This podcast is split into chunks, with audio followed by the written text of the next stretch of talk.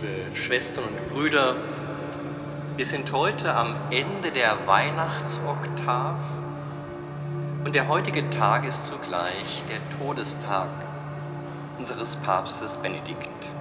Am letzten Tag des Jahres 2022 tritt der Würzburger Bischof Franz Jung mittags um 12 Uhr im Dom ans Mikrofon. Im mit vielen roten Weihnachtssternen geschmückten Altarraum ist jetzt ein Foto von Papst Benedikt XVI. aufgebaut. Ein Blumengesteck mit weißen Lilien steht davor.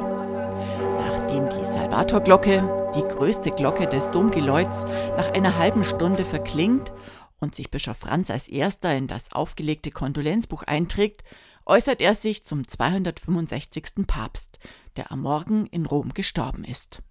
Also erstmal, er war ein, ein sehr klarer Denker und ein sehr scharfer Denker. Er war kein Politiker. Er war ein Theologe. Das hat man ihm oft zum Vorwurf gemacht, aber das, was er sagen wollte, ist durchaus durchgedrungen, auch wenn das nicht jedem geschmeckt hat. Da war er auch sehr furchtlos, das muss man wirklich sagen. Äh, natürlich konnte man das eine oder andere immer kritisieren, aber das, was er vermitteln wollte, hat er durchaus gesagt. In Erinnerung wird der bayerische Papst aus Markel am Inn vor allem wegen seines unerwarteten Rücktritts im Februar 2013 bleiben. Das hat mich sehr überrascht. Aber nachher habe ich gesagt, eine ganz starke Geste, mutig und demütig zugleich. Also mutig zu sagen, es ist eine Aufgabe, die über meine Kraft geht, aber demütig das auch öffentlich einzugestehen und zu sagen, ich lege das Amt jetzt zurück und ein anderer soll übernehmen. Das war eine große Geste. Die letzten Jahre seines Lebens hat Papst Benedikt mit bürgerlichem Namen Josef Ratzinger zurückgezogen in einem römischen Kloster verbracht. Eigentlich wollte er sich gar nicht mehr zu aktuellen Fragen äußern. Aber die deutsche Missbrauchskrise holte auch ihn ein und so räumte er Anfang des Jahres einen Irrtum ein.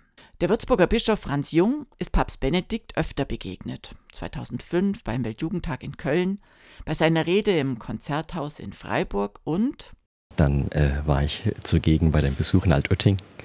Das war sehr, sehr beeindruckend, weil man spürte, er kommt nach Hause. Er kommt nach Bayern nach Hause. Zur gnadenreichen Mutter, zur schwarzen Madonna in Altötting und hat, hat einen sehr, sehr beeindruckenden Gottesdienst gehalten und nochmal auf die Bedeutung von Maria hingewiesen. Neben dem bischöflichen Blick gibt es natürlich noch andere Sichtweisen auf den deutschen Papst, der am Silvestertag 2022 gestorben ist. Eine Umfrage unter Passanten auf dem Domvorplatz. Der war für mich eine zwiespältige Figur und äh, ich kann es aber nicht beurteilen. Ja, ich habe ihn, als er hier in Deutschland war, in Altötting sogar gesehen, war dort und er hat, glaube ich, von seinen Möglichkeiten das gemacht, was er war. Er war, so wie ich mal erfahren habe, von seinem Doktorvater sehr progressiv. Aber dann gab es diese 68er-Unruhen und da ist er dann zum, sagen wir mal, Hardliner geworden. Ähm, ich erinnere mich an die Schlagzeile damals, Bildzeitung, wir sind Papst. Genau. Ja, ein deutscher Papst war natürlich schon auch was Besonderes und dass er zurückgetreten ist auf eine Art auch. Und wie viel Dreck er am Stecken hat mit den Missbrauchsvertuschungen und so weiter, das wird sich ja vermutlich nicht aufklären lassen. Es war ein großartiger Theologe ähm, und auf der anderen Seite vielleicht ein bisschen äh, vom Kirchenvolk entfernt.